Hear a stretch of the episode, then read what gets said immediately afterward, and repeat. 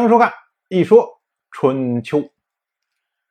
鲁国第十五任国君鲁同进入在位执政第六年，本年的夏天，魏国原来的国君魏硕在国外流亡八年之后，终于重返魏国的国都。魏硕把魏国原来的国君魏前谋流放到王室去。处理完之后，魏硕在魏国重新继位，又成了魏国的国君。春秋用“君子”之口来评价魏国的左公子魏谢、右公子魏直。他认为啊，魏谢和魏直在拥立魏前谋的时候欠缺考虑。春秋以为说，能够拥立国君的人，他要对候选人的各个方面的情况予以评估，然后选出来合适的来拥立。如果你不知道候选人的底细，那这种人肯定是不能拥立的。即使你知道这个候选人的底细，但是这个候选人他在国内缺乏广泛的支持，这种情况下也不能强行拥立他，否则。就是现在这个后果。所以春秋引用《诗经》说，拥立的办法叫做“本之百世”。所谓“本之百世”呢，就是说，你一个国君能够真正稳稳当当的坐在国君的位置上，就要有本有知。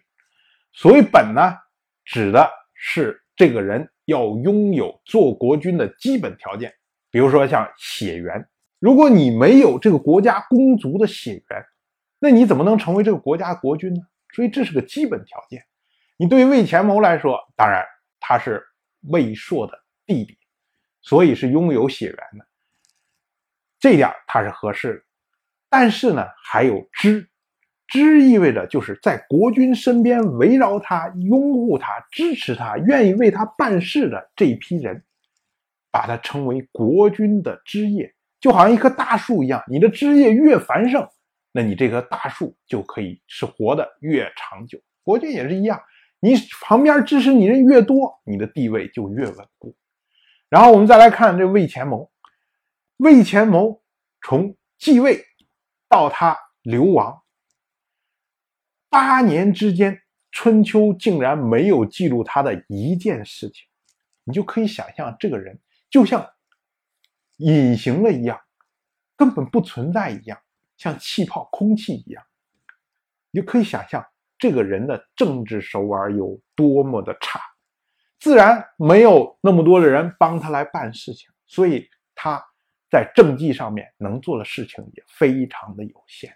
所以呢，君子认为左公子未谢，右公子未知，强力为前谋。这个事情欠缺考虑。本年的秋天，鲁同从讨伐魏国的战场上回到鲁国，然后祭告祖庙，然后封赏大臣，等等等等，这一大堆的活动。同样是本年的秋天，鲁国鸣虫成灾啊！到了本年的冬天，齐国将从魏国俘获来的东西。送到了鲁国来，并且捎来了齐国国君齐诸儿的话。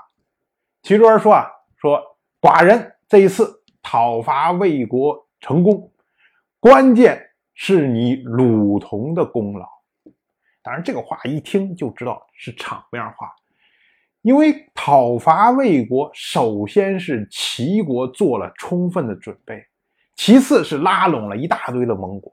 试问这些盟国以鲁同目前的威望，他能拉拢来吗？这是不可能的。可是为什么齐珠儿要说这样的话呢？这是文姜要求的。甚至送来了这些东西啊，本来鲁国既然参与了讨伐，肯定其中有一份好处，但是呢，没有这么多。这些呢，也是文姜要求的。这也就是文姜之前。匆匆忙忙跑去齐国军营中会见齐珠儿的重要原因。那文姜为什么要干这么多事情呢？就是为了讨好他的儿子鲁同。所以我们说啊，文姜为了鲁同可以说是不遗余力。当然，我就这么一说，您就那么一听。谢谢收看。如果您对《一说春秋》这个节目感兴趣的话，请在微信中搜索公众号“一说春秋”，关注我。您不仅能得到《一说春秋》文字版的推送，还可以直接和我互动交流。我在那里等待您的真知灼见。